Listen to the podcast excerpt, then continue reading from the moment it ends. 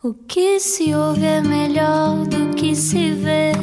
Desliga a TV, era o que faltava. A vida acontece quando anoitecer, era o que faltava. Juntos eu e você. Juntos na Rádio Comercial, boa sexta-feira, obrigado por estar no Era o que Faltava. João Paulo Souza e Ana, Del... e Ana Delgado Martins, assim é que é, consigo até às nove ou muito mais do que isso. Exatamente, nós somos contra o controle do tempo. Exato. Assim como o nosso convidado de hoje, não é? A memória é o que importa. E podemos estar a qualquer hora e em qualquer lugar consigo também. Radiocomercial.ol.pt, todas as conversas estão disponíveis por lá. Vamos a de hoje. E agora, uma introdução pomposa. José Pacheco Pereira é um reconhecido historiador, investigador e professor, coordenador do Arquivo Efêmera, o maior arquivo privado português, que há bem pouco tempo até teve uma exposição 48 anos de cartazes e outras inspirações do 25 de Abril para mostrar o que é a liberdade através da sua negação. Participou na luta contra a ditadura, foi deputado na Assembleia da República e no Parlamento Europeu, dirigente do PSD, escreve e comenta a atualidade com lucidez e indo sempre à questão essencial. Falta-nos perspectiva quando olhamos para o dia a dia. É isso que vamos descobrir hoje com José Pacheco Pereira. Bem-vindo. Muito Ah, bem-vindo. obrigada. Como está? Todo gosto. Magnífico. Magnífico é um excelente termo para designar eh, como é que estamos. Ahm, antes de irmos à- àquilo de, àquela questão de como é que estamos hoje em dia, eu gostava de lhe perguntar, e porque já deve ter, já deve vir de há algum tempo, eh, quando é que veio eh, esta vontade de questionar aquilo que está à sua volta? Isso não é. eh, Quer dizer, isso nunca tem um motivo racional. Quer dizer, há vários motivos. A gente questiona por várias razões. Primeiro, porque há muita ignorância e, portanto, é preciso corrigir a ignorância. Depois, porque há muita arrogância, é preciso pôr na ordem a, a arrogância. Ah, e, e depois, pura e simplesmente, porque ah, em democracia o confronto de ideias e de opiniões é um elemento fundamental. Não é o consenso. A gente tem aqui a mania do consenso. O consenso é a exceção. A regra deve ser, numa democracia, o confronto de, de, de opiniões. Mas nós temos uma herança de 48 anos de censura, que um dos aspectos que deixou ficar foi esta mania do consenso. O que é bom é as pessoas todas entenderem-se. E, aliás, até há uma frase que eu às vezes cito do professor Cavaco Silva, que disse o seguinte: que é duas pessoas com a mesma informação chegam às mesmas conclusões. Não é verdade. Elas podem ter a mesma informação, eh, a mesma formação, inclusive, e não chegam às mesmas opiniões porque há. As vidas são diferentes, as experiências são diferentes, as ideologias são diferentes, as políticas são diferentes, os interesses são diferentes e, portanto, naturalmente, não tem que chegar à mesma conclusão. Mas isto é uma ideia que ficou, é o rastro da censura de 48 anos. Se estivéssemos todos de acordo, só haveria preto e branco, não havia cores pelo meio. Uh, se estivéssemos todos de acordo, nem preto e branco havia. Quer dizer, o preto e branco é importante para as decisões. Quando se tem que tomar uma decisão, principalmente num plano ético, moral, preto e branco é fundamental. Mas a gente tem que olhar para o mundo a cores, porque o mundo é uh, naturalmente muito complexo. E, portanto, essa complexidade deve ser um elemento importante na formação da decisão, não deve condicionar a decisão, porque senão as pessoas ficariam impotentes perante as diferentes hipóteses, mas são duas coisas distintas. Portanto, eh, o preto e branco não é mau. Eh, Não é mau na fotografia, não é mau no cinema, não é mau na- nas, nas decisões. Mas para pensar não é bom.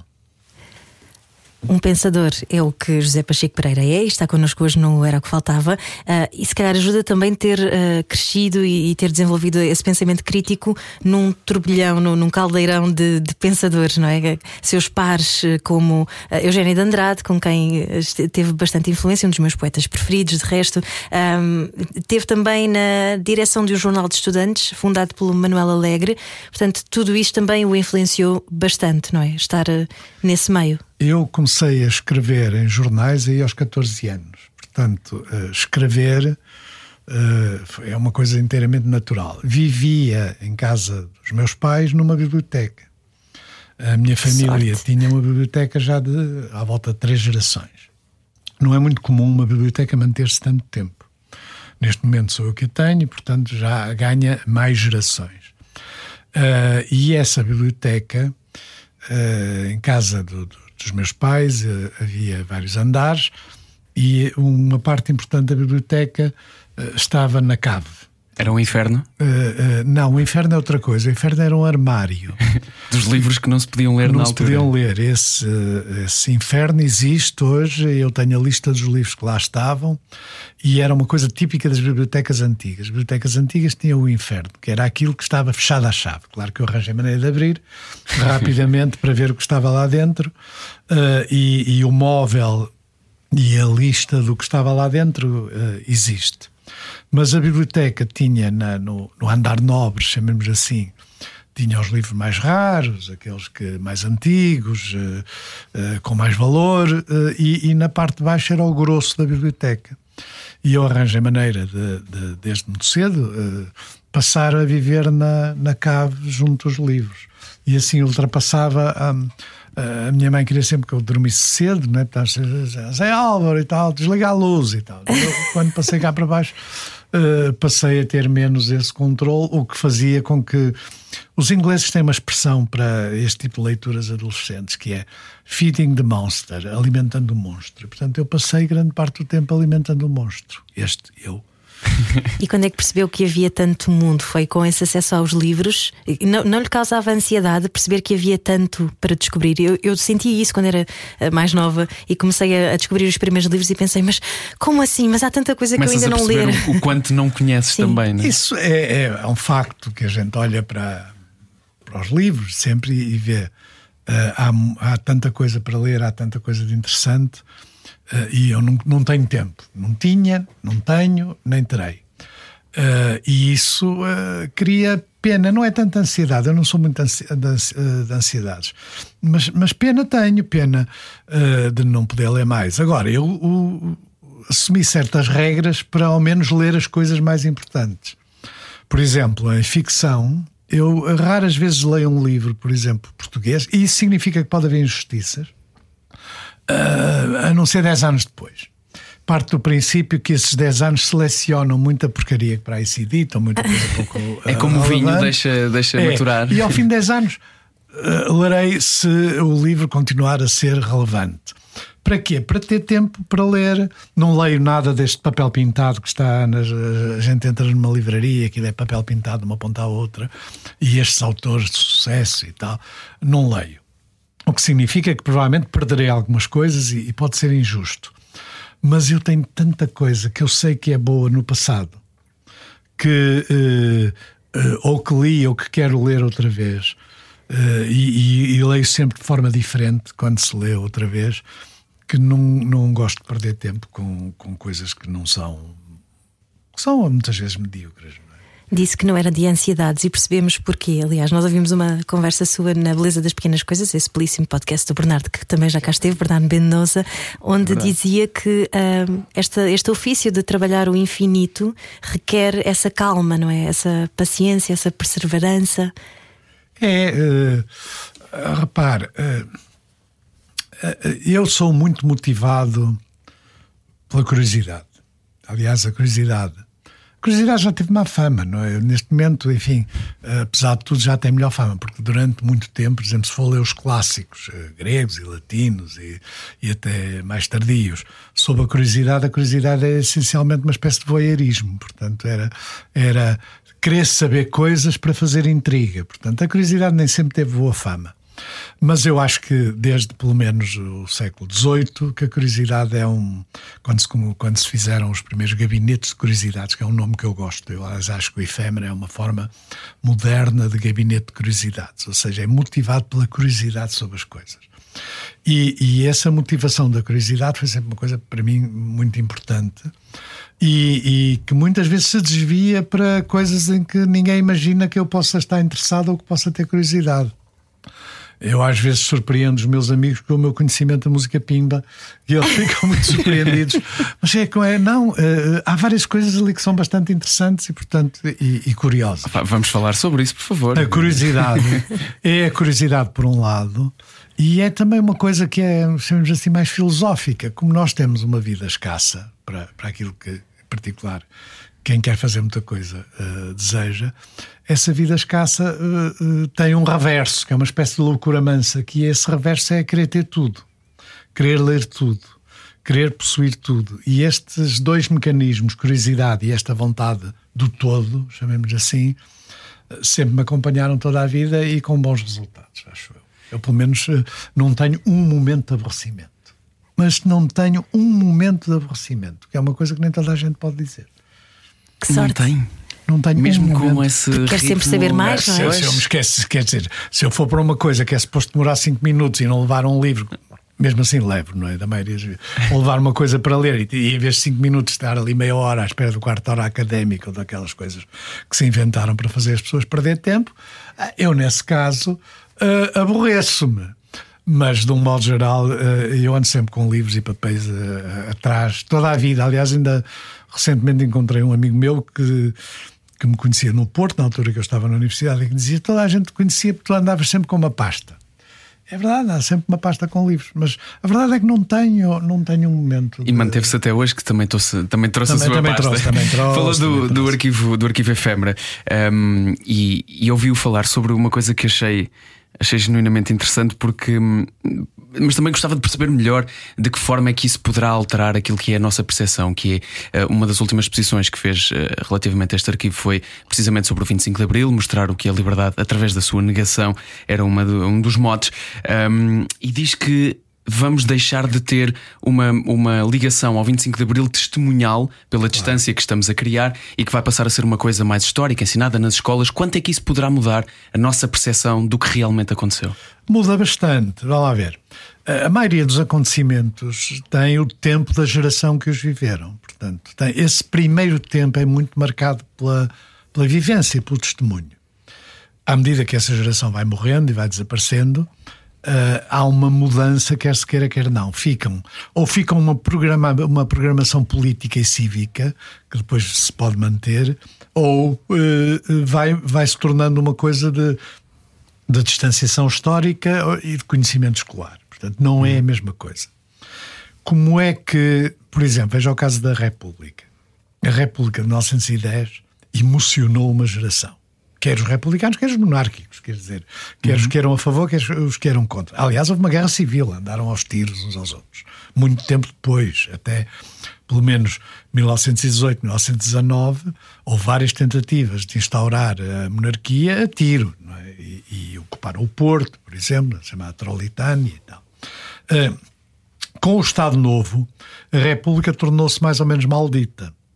Mas a geração que a tinha vivido, e para quem a, a ser republicano era um elemento constitutivo da sua identidade, essa geração eh, eh, permaneceu sempre com essa memória emotiva da, da República. Eu aprendi isso uma vez, ah, ainda era- andava naquelas ah, aquelas coisas políticas antes do 25 de Abril. E no Porto havia uma, uma romagem aos mortos do 31 de Janeiro. Porque havia no cemitério, havia um túmulo e tanto. E era uma coisa que a oposição normalmente fazia e a polícia o impedia, ou estava lá a PIDE, era, era um- sempre uma manifestação, no fundo, contra o regime. E eh, eh, a minha geração já não era republicana nesse sentido histórico e emotivo. Achava aquilo uma coisa de velhos, uma coisa sem interesse nenhum. eh, eh, achava que, que, inclusive, aquilo era uma coisa eh, facilmente absorvível pelo regime, porque eram pessoas que eh, tinham a mania dos abaixo-assinados e tal. E a minha geração queria eh, andar aos tiros, se quisermos, de outra maneira. Ou queria fazer greves, queria fazer manifestações, queria andar à pancada com a polícia e tal. E, portanto, achava que essa geração anterior era, era se tinha tornado reformista, pacifista e tudo. E eu lembro-me perfeitamente, eu já, já contei, aliás, isto mais que uma vez, no final de uma dessas eh, idas lá ao cemitério, que aliás era uma, uma coisa típica dos republicanos, romagem aos cemitérios, romagem aos monumentos e tal. Ah, eu lembro-me de, de um, de um homem do Porto que eu conhecia eh, mal, mas conhecia, que era um alfaiate, era muito pequenino, e era um homem tradicional da oposição, estava sempre em tudo. E já era um homem de uma certa idade. Eu lembro perfeitamente, no final, quando nós estávamos a sair do cemitério, já estava a polícia cá fora e a PIDE e tal, ele, com uma grande emotividade, disse: Viva a República! E eu, nessa altura, percebi que aquilo era mais era diferente do que eu pensava que era, ou seja, aquilo era a vida de uma geração de pessoas, porque não se eh, fazia aquele grito Uh, vindo do nada, não é? Viva a República!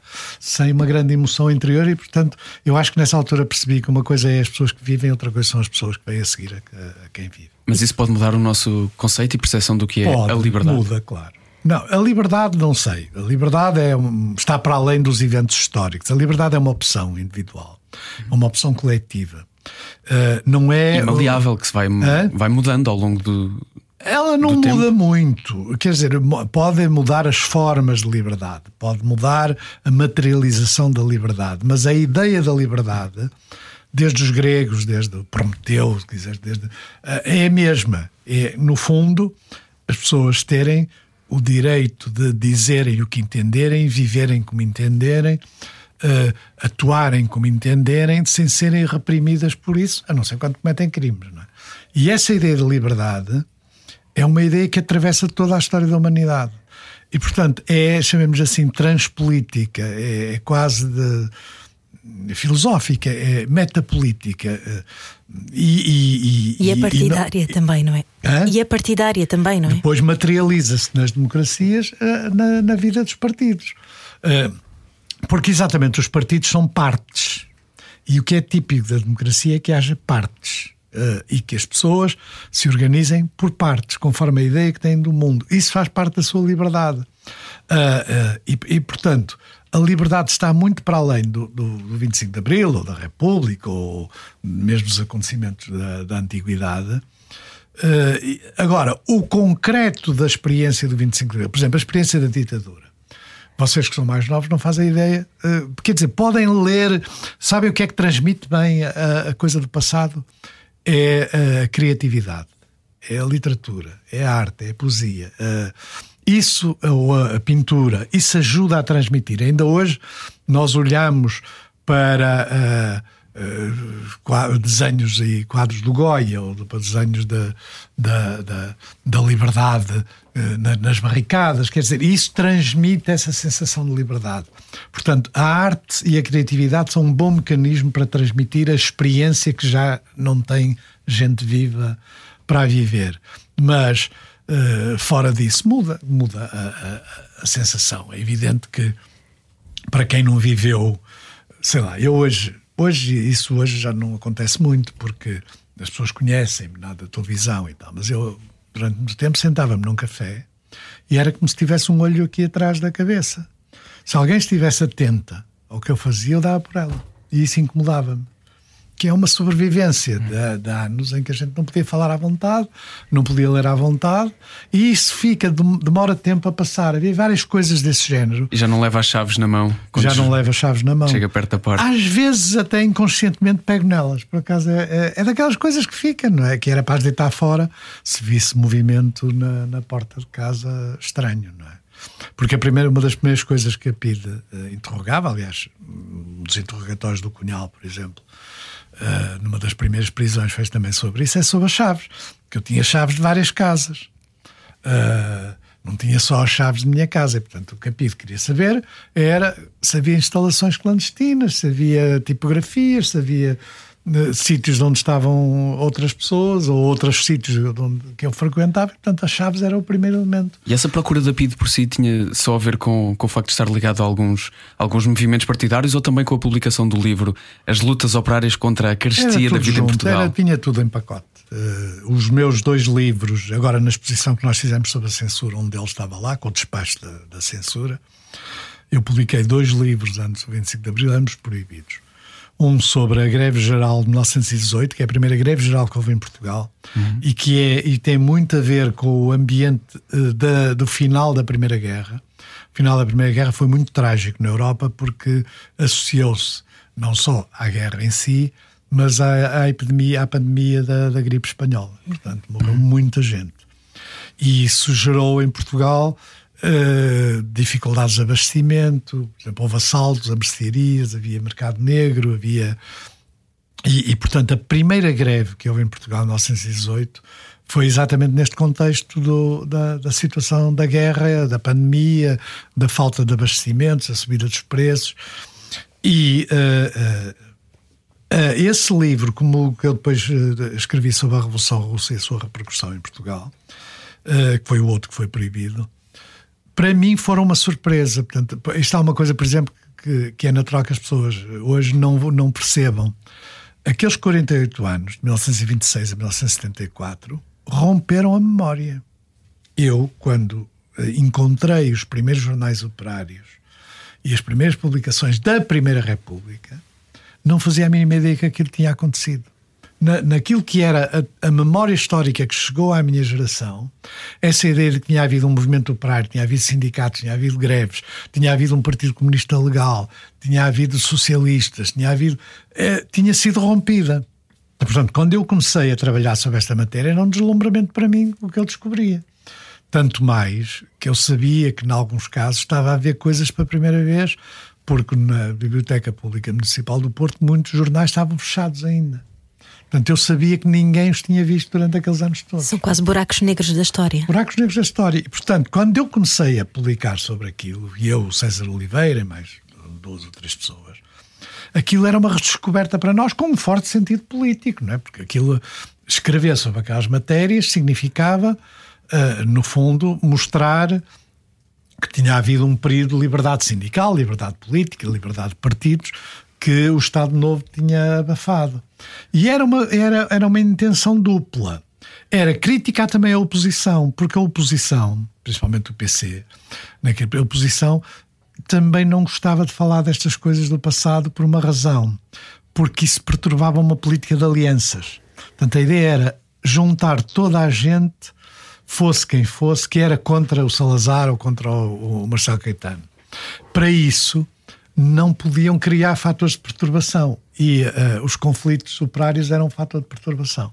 Claro que isso depois mudou, em grande parte por causa do nosso trabalho, é? no, no, a gente teve esse papel, mas era uma. Nós encontramos também um grande conservadorismo numa parte da oposição ao, ao regime. Portanto, há ali um período 67, 68, 69, que é aquele período à volta de maio de 68, mas na realidade é anterior a maio de 68, em que as pessoas começaram a olhar para outros lados, a ler outras coisas, a vestir de outra maneira e a relacionarem-se de outra maneira. E esse impacto uh, é, mudou muito a, a vida da minha geração. Há uma teoria que Pacheco Pereira saberá melhor do que eu, sendo ele ter historiador, eh, e que diz que tendencialmente nós vamos tornando mais conservadores à medida que o tempo passa. Como é que o Pacheco Pereira de hoje olha para esse jovem que vivia na semi-clandestinidade? Ah, eu acho que é uma treta isso. eu, sou eu digo isto, as pessoas às vezes ficam muito indignadas. Quer dizer, eu sou exatamente o mesmo. A minha, aquilo que é fundamental em mim é o mesmo quando eu tinha 14 anos e quando hoje tenho muito mais uh, para ser benévolo comigo. Uh, mas uh, o, o, meu comportamento, a minha visão do mundo, a minha relação com as coisas é a mesma.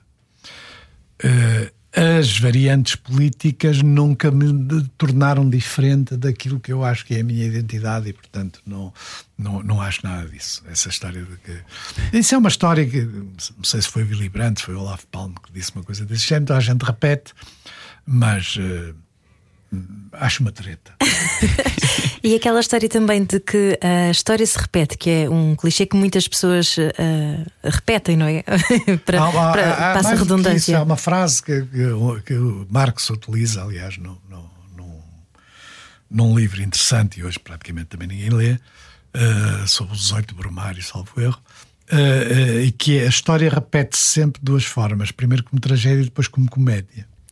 E, portanto, a ideia de que o remake de, dos acontecimentos às vezes são uh, mais ridículos que o original. Isto não é verdade, como é evidente. A história.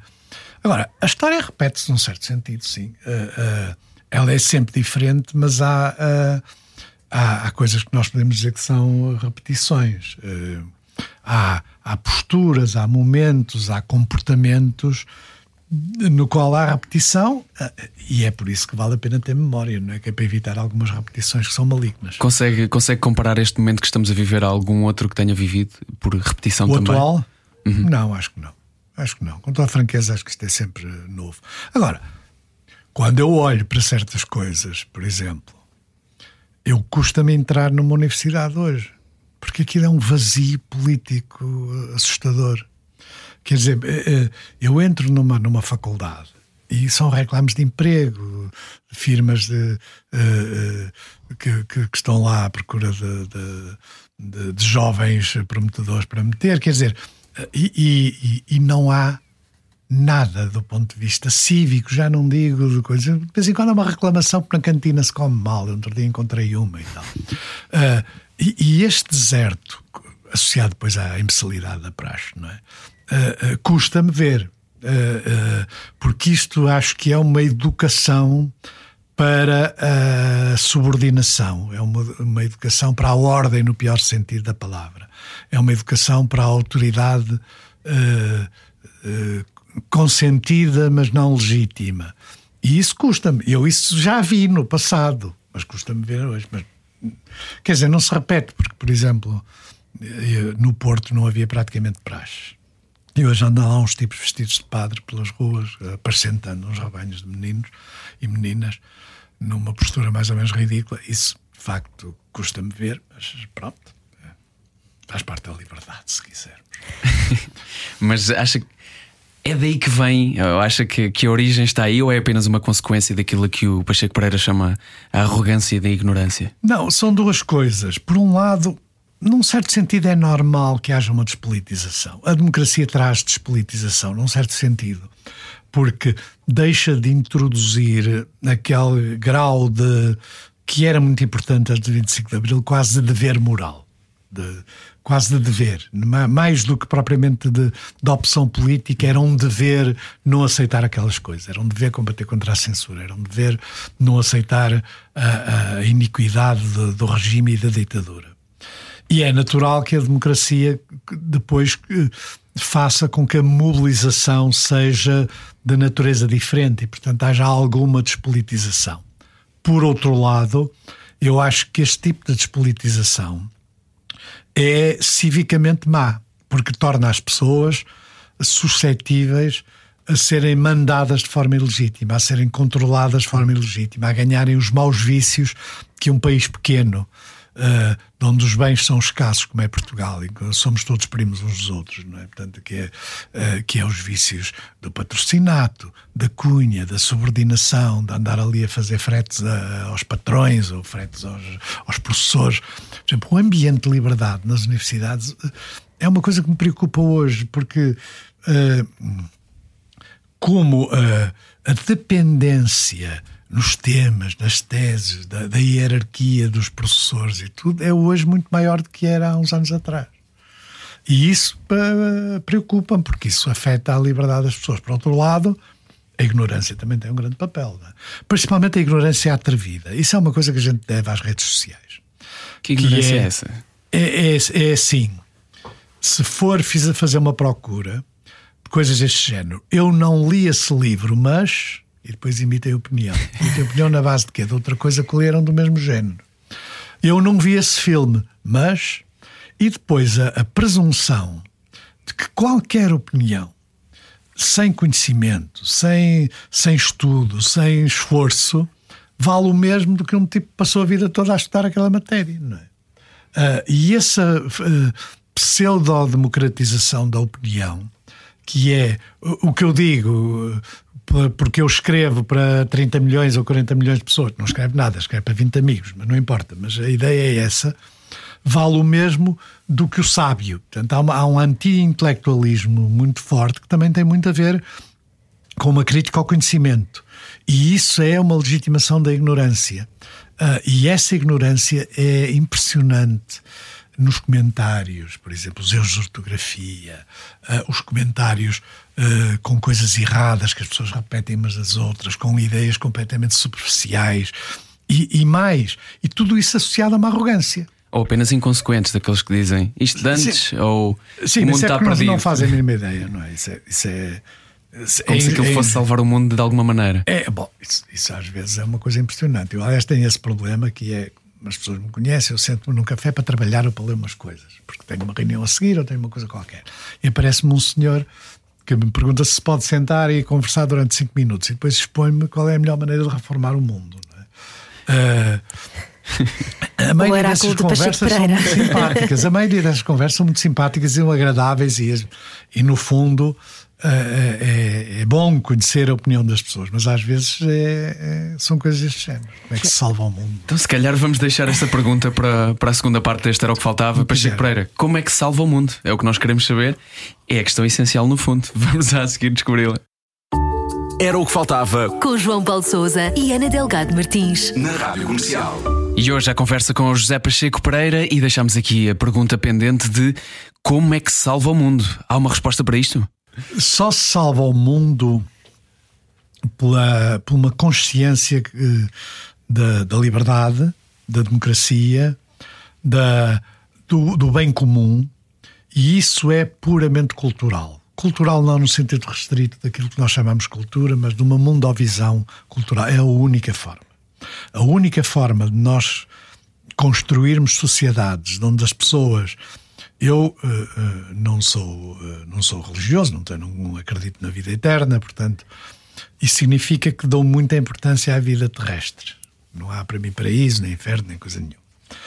Aliás, é mais provável que haja inferno do que paraíso, mas enfim, isso é outra coisa. Pelo menos na sua biblioteca havia, ou todos. Na minha biblioteca havia, havia, Mas sabe o que é que estava no, nesse inferno? Estava ou, as obras que, que, tinham sido proibidas do, no, pela Igreja, no, no, no Index. Estava, por exemplo, a Vida de Jesus de Renan estavam uma, uma edição do Burro Douro da Poleio, que é um clássico, tem umas cenas mais ou menos uh, mais ou menos frescas, chamemos assim, uh, e ilustrado. E estavam Coisas um na altura eram eróticas e hoje eu era nada, não é? a coisa mais pacífica do mundo. E estava um panfleto que há muito poucos exemplares do Guerra Junqueiro chamado A Porra do Soriano. Uh, e, e meio de ser coisas deste género, portanto, nem era. Aliás, acho que já ninguém ligava nenhuma àquilo. Mas uh, uh, essa consciência cultural, chamamos assim, que dá a vida, dá a educação, dá, dá a experiência, é a única coisa que salva a, a, a, liberdade de nós voltarmos a um estado de natureza, que é em que nos comemos uns aos outros. Portanto, é a única, a única, é a única barreira. E é isso que implica uh, não ser complacente com a ignorância atrevida, não ser complacente com as fake news, não ser complacente com as ideias superficiais que, que, circulam por aí, e há tantas que circulam. Não ser complacente com não fazer um esforço para falar melhor. Uh, por exemplo, a gente reduz agora, se for ver o vocabulário, exemplo, na, nas escolas do ensino secundário dá-se os maias de, dessa de Queiroz. Eu tenho as maiores das dúvidas que muitos dos professores hoje e a maioria dos estudantes percebam, nem digo metade dos meios grande parte daquele vocabulário não circula.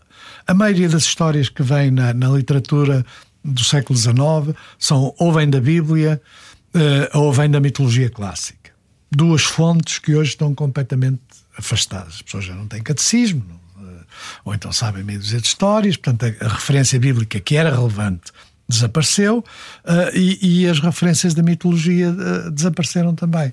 Portanto, grande isto significa esta ignorância, agora já não digo que seja atrevida, porque há muita gente que tem consciência da sua ignorância e, portanto, isso. e querem saber mais.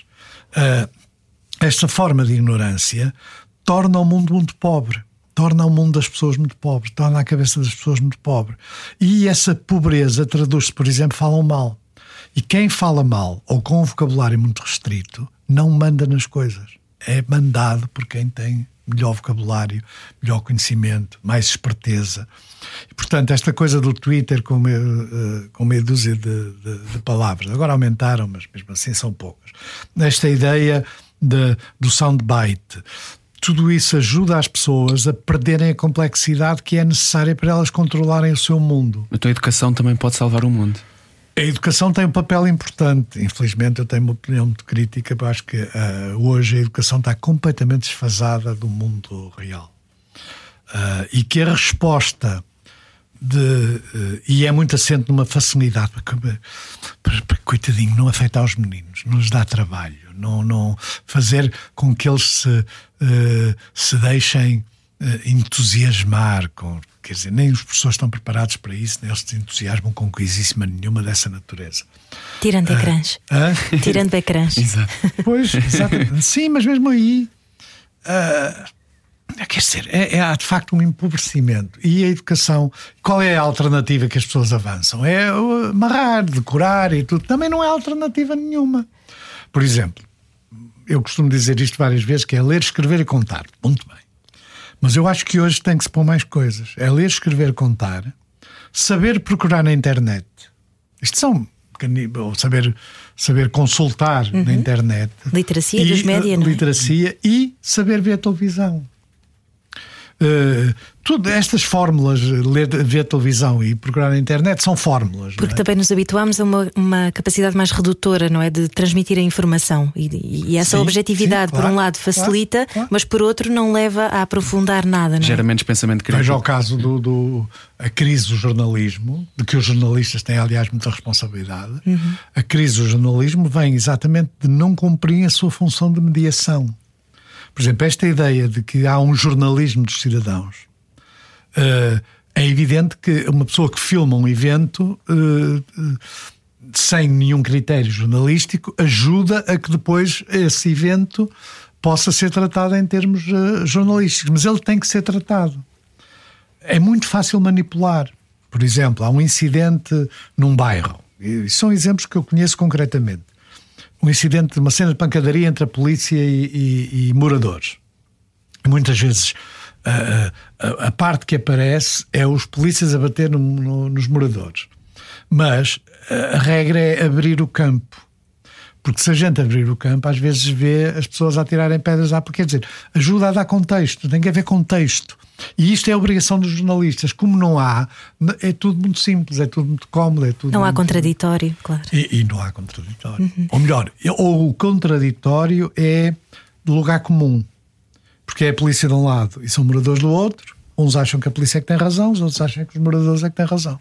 Praticamente serem negros.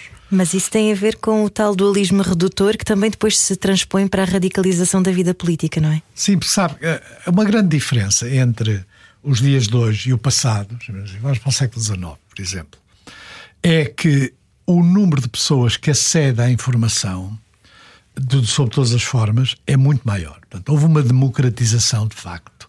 No século XIX, as pessoas, qualquer uh, tipo minimamente culto, até os deputados da, da, das cortes, uh, conheciam os clássicos gregos eu não, não vou agora dizer que é mau que hoje não se conheçam, que o problema não é esse. Mas era uma elite. Era um número muito pequeno de pessoas. Quando eu entrei na universidade, o número de pessoas com origem operária ou camponesa nas universidades portuguesas era 4%. Portanto, aquilo reproduzia essencialmente as elites. Hoje já não é assim. E isso é bom. Portanto, há uma, há uma grande democratização do acesso ao ensino, do acesso ao conhecimento, simplesmente essa democratização está associada a um conjunto de ideias que uh, acentuam a superficialidade. E, portanto, é bom a democratização, é mau uh, uh, que não haja combate à superficialidade. Mas isso sabe que é culpa nossa. É porque é preciso, em alguns casos, responder torto. Eu, às vezes, quando me fazem uma pergunta com um dado errado ou com uma coisa que eu não ouvi, eu digo: não, não, eu não respondo porque eu tenho que ouvir essa declaração em primeira mão. Ah, mas foi assim, não, não, não, não. não. Ou então, por isso simplesmente que a senhora está a dizer é mais maneira porque isso não foi assim. Uh, e, esta, e hoje as pessoas estão, têm medo dos jornalistas, ou precisam de defender a sua própria fama, ou precisam defender a sua figura pública, têm medo de dizer isto. Eu de facto não tenho, mas já não tenho. Nunca teve. Nunca tive. Nunca, nunca teve tive, medo. Bom rigor, nunca tive. Nunca tive. Nunca e... tive. Uh, inclusive, outro dia, por causa desta história da, da das touradas, das largadas na moita, eu dei o exemplo também do futebol, da violência no futebol. Não é para me gabar, porque eu não falo disto há anos, é só para dar um exemplo. As opiniões ainda hoje são arriscadas em algumas matérias. Eu, por exemplo, denunciei o papel das claques de futebol na noite. Foi numa altura em que tinha havido uh, pessoas mortas, por exemplo, no Porto, na minha, na minha terra, ainda por cima. E aquilo tinha muita relação com o controle da noite. O controle da noite é uma coisa mafiosa, não é? Uh, portanto, eu denunciei aquilo. Tive que andar dois anos com proteção policial, com ameaças de morte que a polícia considerava credíveis. Portanto, não é para. Quer dizer, não, não, não é. Eu hoje faço a mesma coisa se for preciso, não é, não é, essa, não é essa a questão. Mas é para perceber que ainda há algumas coisas Quer dizer, imagino que eh, eu sou contra as touradas, e sou contra as largadas e aquela cultura toda machista à volta da, daquilo. Ah, Se for a uma terra daquelas que acha que a identidade é, é dourada é os touros, é os, os valentes, dos, ah, posso ser insultado. Isso já me tem acontecido. Ela a saber. Quer até posso ser agredido, porque ela a saber. Não é. Confesso que não, não, não penso muitas vezes nisso. Pode ser responsabilidade. Isso Quer dizer que, ao contrário da maioria de nós, o o Pacheco Pereira não se esquece, e como disse há pouco, que nós temos uma natureza eh, meia bruta e selvagem, não é? A, a- a- a cultura, a civilização, a democracia, a liberdade não são naturais, que é isso que as pessoas têm que entender. Não são naturais, não nascem connosco, não, não são construções sociais. São convenções de. São convenções de sociais, exatamente, que se desaparecem quando as pessoas deixam de as defender. E como convenções têm para mim uma enorme vantagem. É, são mais satisfatórias do ponto de vista identitário às pessoas e garantem-lhes a possibilidade de controlarem a sua vida, de viverem como entenderem e viverem melhor. Claro que aqui tem que se acrescentar um elemento que é relevante, que é, por exemplo, o objetivo da política é o bem-estar de todos, é o bem-estar coletivo nesta vida. Portanto, esse, esse elemento tem que ser um elemento também sempre pensado em função da democracia. Mas isso Mas como diz o seu ulti- a sua última crónica, desculpa João, deixa-me só força. aproveitar esta deixa, a facilidade com que arranjamos pretextos para perder a humanidade. Exatamente, eu digo isso olha, digo, a propósito de uma coisa que é impopular, que é. ah, eu acho que a maneira como as pessoas reagiram à morte do, do rendeiro na África do Sul mostra pouca humanidade. Ele pode ser o maior. Tipo, o meu miserável, roubou-nos, era arrogante, eh, tudo, não me importa. é um ser humano. É um ser humano que eh, foi sujeito a maltrato e cuja morte eu acho que tem alguma ambi- ambiguidade, mas vamos admitir que foi de suicídio, foi empurrado para o suicídio. Eh, e muitos comentários eram quase uma espécie de vingança coletiva. Ora, como eu não sou a favor da pena de morte, nem a favor de maus tratos, e por outro lado, acho mal que as pessoas tenham eh, eh, alegria e felicidade com o mal dos outros, principalmente quando eles estão na mão de baixo, que é uma coisa muito portuguesa. Uma das coisas mais sinistras da nossa cultura coletiva é bater quando, quer dizer, reverenciar quando eles têm poder. Quando vão, eh, vão para, a para, para a de baixo, toda a gente vai lá tirar a primeira pedra. Eh, eh, Eu, disse isso, e é, e é verdade. Não, não, não, a facilidade com que se perde a humanidade. O, o Shakespeare tem uma frase que eu às vezes cito, que é The Milk of Human Kindness. Eh, eh, o, o leite, no fundo, da, da, da ternura humana. é? Eu não sou piegas, não tenho nada disso, mas acho que há de facto uma, uma humanidade que se tem que ter com os outros, mesmo com os maiores bandidos. E assim terminamos esta parte da conversa com Pacheco Pereira. Continuamos a conversa em podcast. O Era o que Faltava está disponível em radiocomercial.ol.pt. Era o que faltava Com João Paulo Souza e Ana Delgado Martins. na Rádio Comercial. Ó Pacheco Pereira, ficou-me aqui uma. Tu começaste com o Comecei, Pacheco. ao Pacheco Pereira. Ficou-me aqui uma dúvida que eu preciso de, eu preciso de falar sobre isto. Que é, eh, estava a falar sobre, citou há bocadinho aqui Shakespeare e a sua, e a sua frase sobre o, o leito da humanidade e disse: Eu não sou piegas. Hum, isso é uma questão educacional, geracional, esta questão de, de lidar com os sentimentos, é uma coisa que sempre lhe pertenceu e que nunca decidiu não, mudar? acho que, acho que é minha, eu sou um bruto afetivo. um bruto afetivo. Ah, e portanto não ah, aquela pieguice que as pessoas têm e a- e a- Mas vê como uma fraqueza essa chamada pieguice, citando. Vejo, vejo, com toda a franqueza vejo. Hoje há uma espécie de cultivo dessa fraqueza. Ah, as pessoas com, com, confundem emotividade com pieguice, chamemos assim. Podemos chamar vulnerabilidade ou não? É essa pieguice? É uma ou é outra coisa? porque eh, há uma espécie de cultura coletiva da vulnerabilidade que é ah, e que tem a ver com uma certa popularização da, psique, da psicologia, da, da autoajuda. psicanálise, da autoajuda. e, eh, eu acho que aquelas coisas ridículas. Ah, ah, mas há um mercado, como sabem, um grande mercado para essas coisas. Mas não acha que é preciso alguma coragem para admitir vulnerabilidade, por exemplo? Depende. Acho que é. eh, depende, depende. Pode haver, de facto, coragem para admitir vulnerabilidade. O problema é que hoje as pessoas são vulneráveis com tudo. eh, e, é uma espécie de é uma cultura de, não é de vitimização, também há muito. Sim, mas pode ir para aí, eu percebo, pode ser pode usado como desculpa. Mas não é só isso, é uma é uma facilidade, por exemplo, a, a, a, facilidade com que se fala da depressão ou depressão coletiva, por exemplo, quer dizer, não, o que os ucranianos com as casas bombardeadas, que não sabem se vivem no dia seguinte, não sabem se a sua família vive no dia seguinte tenham um comportamento psicológico depressivo e de, de, de tristeza e de horror, eu compreendo perfeitamente. Agora, quer dizer que os jovens se sintam muito aflitos, têm de passar um ou dois meses em casa, num confinamento. Acho uma coisa. Uh, uh, pronto, podem ter pena porque não podem sair à noite. Quer dizer, mas que, também não podemos ultrapassar isso. Imaginem que tinham que ir para a guerra, imaginam que tinham que uh, a maioria das pessoas toma como grandes tragédias coisas que são triviais comparadas com as uhum. verdadeiras tragédias. Mas não tem o termo de comparação com verdadeiras tragédias, portanto, aquilo são as não suas tem, tragédias. Mas, não tem, mas deviam ter. A pobreza é uma grande tragédia.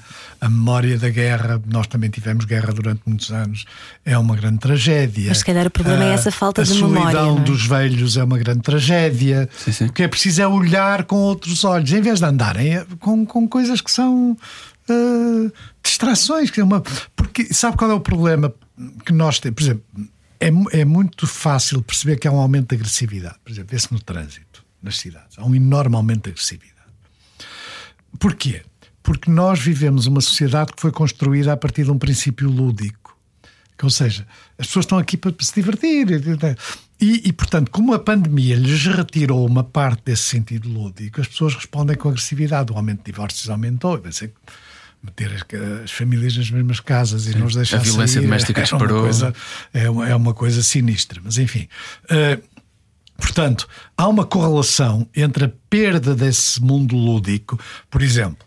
As pessoas são todas solidárias com a Ucrânia, mas se tiverem que pagar as coisas mais caras, já, já protestam. Quer dizer, quando uma coisa não se pode fazer sem a outra. Hum. Uh, queremos que, que haja defesa e que haja exército, pois isso custa dinheiro e, portanto, esse dinheiro num país que não tem muitos recursos necessariamente vai pesar sobre a bolsa das pessoas, não se vão poder construir muitas coisas que as pessoas gostariam de ter. E vai-se desinvestir em muitas áreas para se investir em armamentos Exatamente. e coisas do género. Isso é? pode-se discutir isso tudo, mas as pessoas, como foram formadas, isso não é só um problema português, é um problema da Europa em particular, num mundo lúdico em que, apesar de tudo, alguém pagava por essa por exemplo, do ponto de vista militar, os americanos, a gente está sempre a falar contra os americanos, os americanos é que pagaram a defesa da Europa, e o resto são tretas, não é?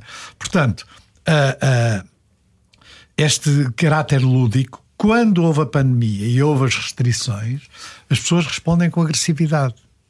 E isso é, é, é, é uma coisa dos nossos tempos, é difícil de lidar. Então, se nós não estamos cá para nos divertirmos, Pacheco Pereira, o que é que nós andamos Também cá a fazer? não estamos para sofrer.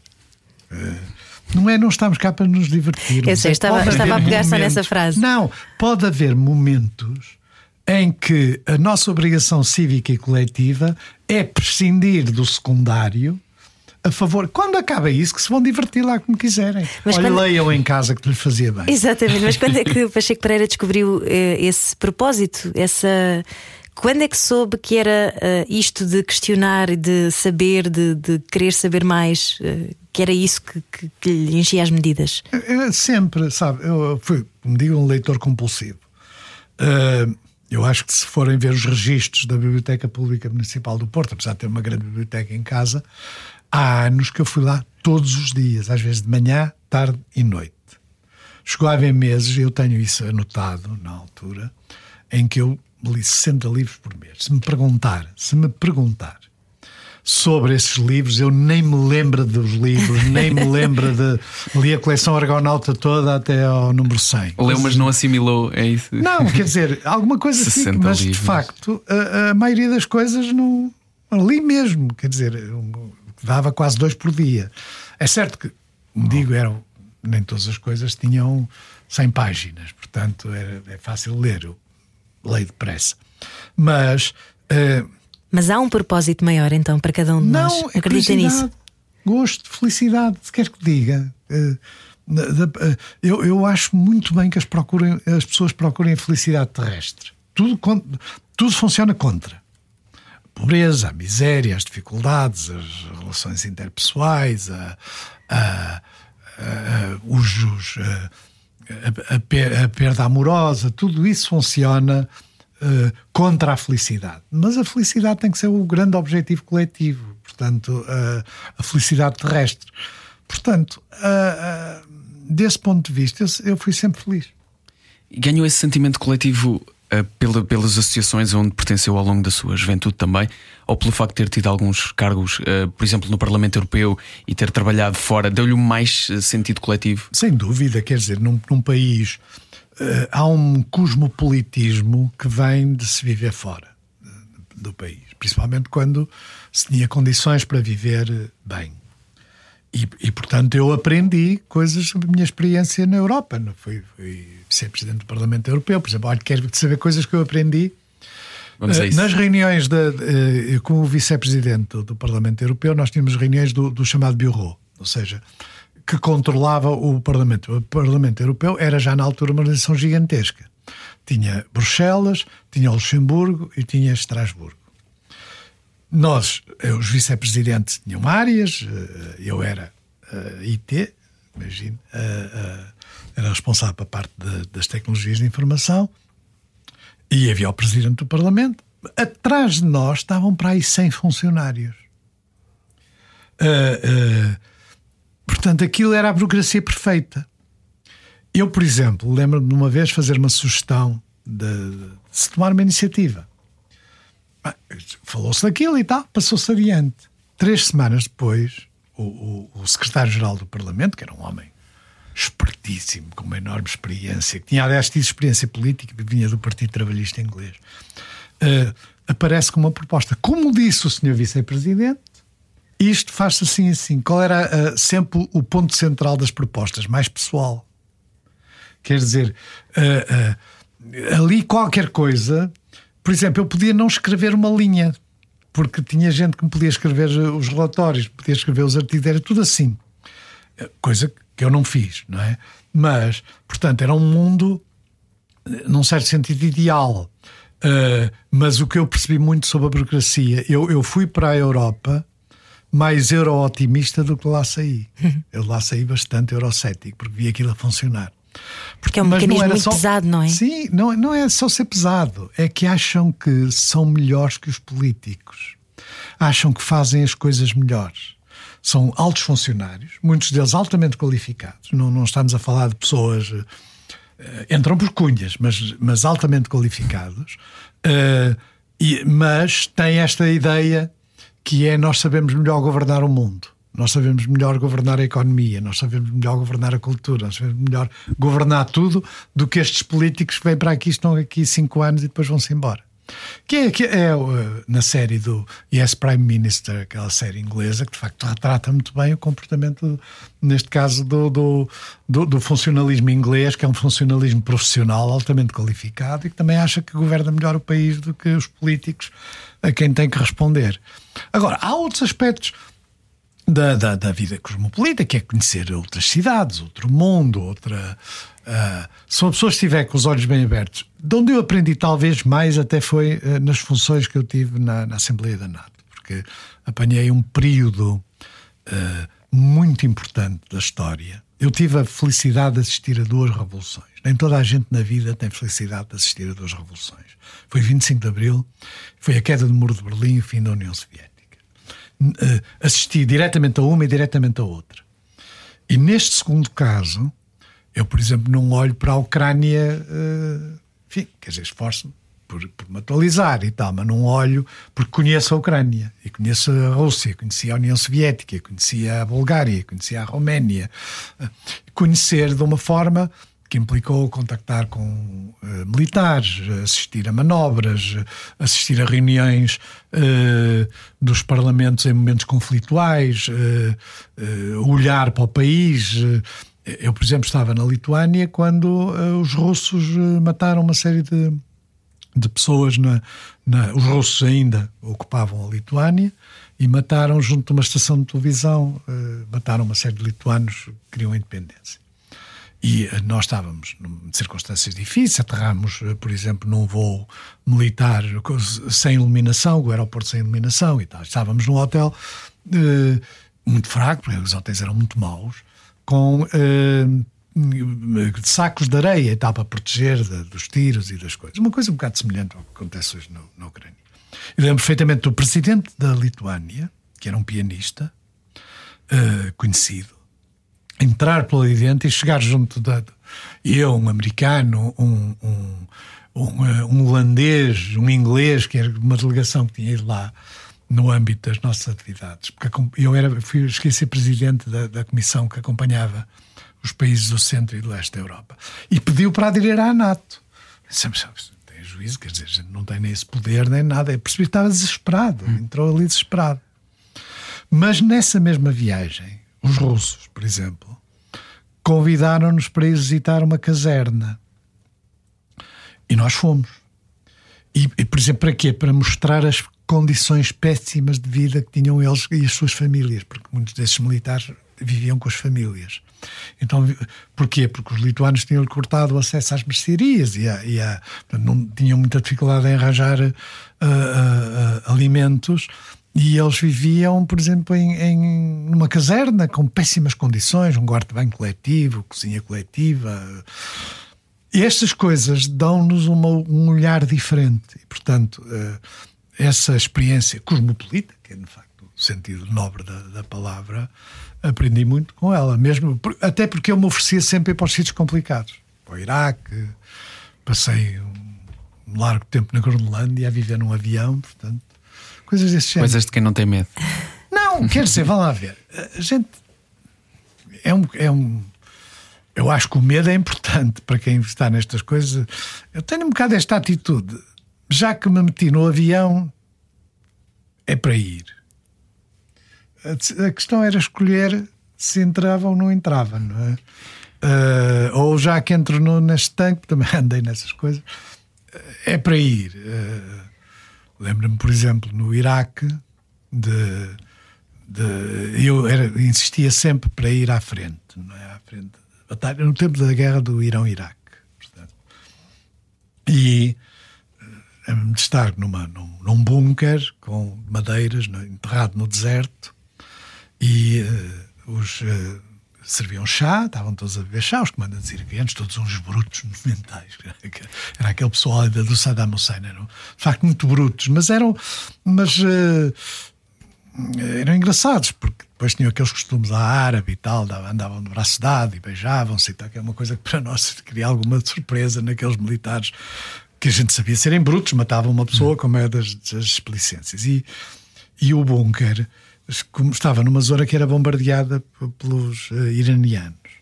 E então eles punham uma, uma tampa em cima do chá e eu e os outros, uh, tudo assim, de repente aquilo caiu lá um, um, uma granada, ainda longe, mas uh, que, do teto caiu areia.